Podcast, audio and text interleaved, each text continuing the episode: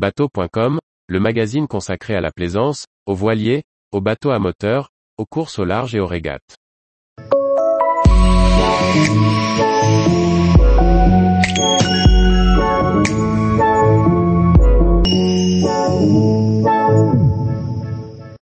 Madcap 1874, le plus vieux cotre pilote encore en état de naviguer. Par François-Xavier Ricardou. Madcap, ou en anglais le fou du chapeau, l'écervelé, est le plus vieux pilote côtier encore navigant. C'est un véritable survivant qui est aujourd'hui classé monument historique en Angleterre comme en France. Les cotres pilotes, ou pilot cutter en anglais, sont des voiliers dessinés pour aller au devant des navires marchands et les guider vers le port.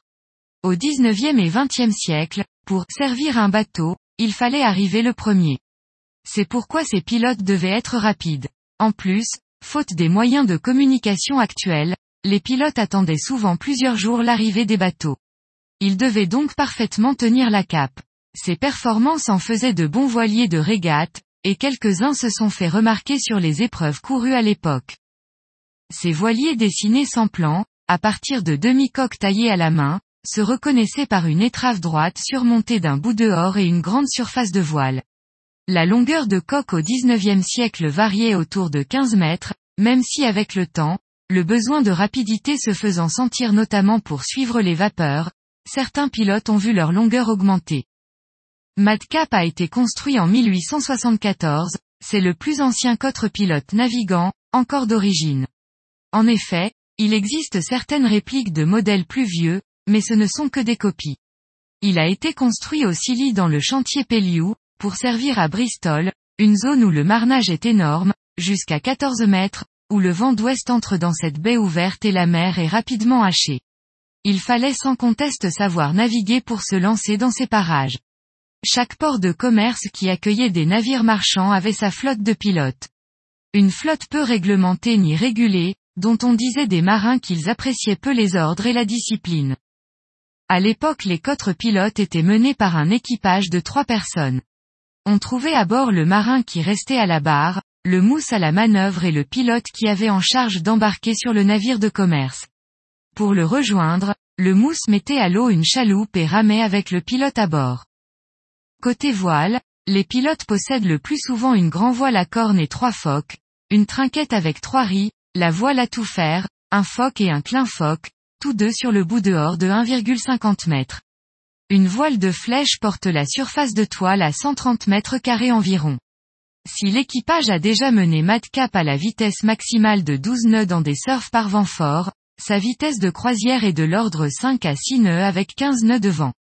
Le plus impressionnant reste son équilibre sous voile, une fois bien réglé, Madcap restant très neutre à la barre. Si le bateau pèse 24 tonnes, c'est en partie lié au surdimension de la structure en bois, nous sommes en présence d'un bateau de travail soumis à de rudes conditions. Un lest en béton est aussi coulé dans les fonds. Les aménagements intérieurs sont assez succincts, juste pour permettre à l'équipage de se protéger un peu, mais aussi pour laisser le pont dégagé afin d'y stocker et mettre à l'eau le canot. Madcap a été racheté aux Anglais pour se rendre à La Rochelle. Là, dans le port de la Palisse, il a subi une rénovation en profondeur pour le remettre à l'état d'origine. Il a notamment perdu sa barre à roue pour retrouver une barre franche, comme à l'origine, et sa coque bordée en norme de 45 mm a été revue en profondeur. À noter, la présence du moteur, ajouté en 1936, qui aide désormais aux manœuvres de port. Ayant changé de main, Madcap navigue désormais en Méditerranée avec Canet-en-Roussillon comme port d'attache. Les navigations à bord se font sans aucune aide, ni winch ni autre assistance. Il faut tirer sur les palans pour tenir fermement la barre et jouir du plaisir de la navigation sous voile à l'ancienne. L'association Madcap 1874, qui a désormais en charge le voilier, aimerait l'utiliser pour favoriser les échanges en faisant découvrir la voile traditionnelle au travers des sorties, mais aussi de l'entretien du voilier. On retrouvera donc Madcap sur toutes les classiques de Méditerranée, à commencer par les voiles de Saint-Tropez en septembre 2022. Tous les jours, retrouvez l'actualité nautique sur le site bateau.com. Et n'oubliez pas de laisser 5 étoiles sur votre logiciel de podcast.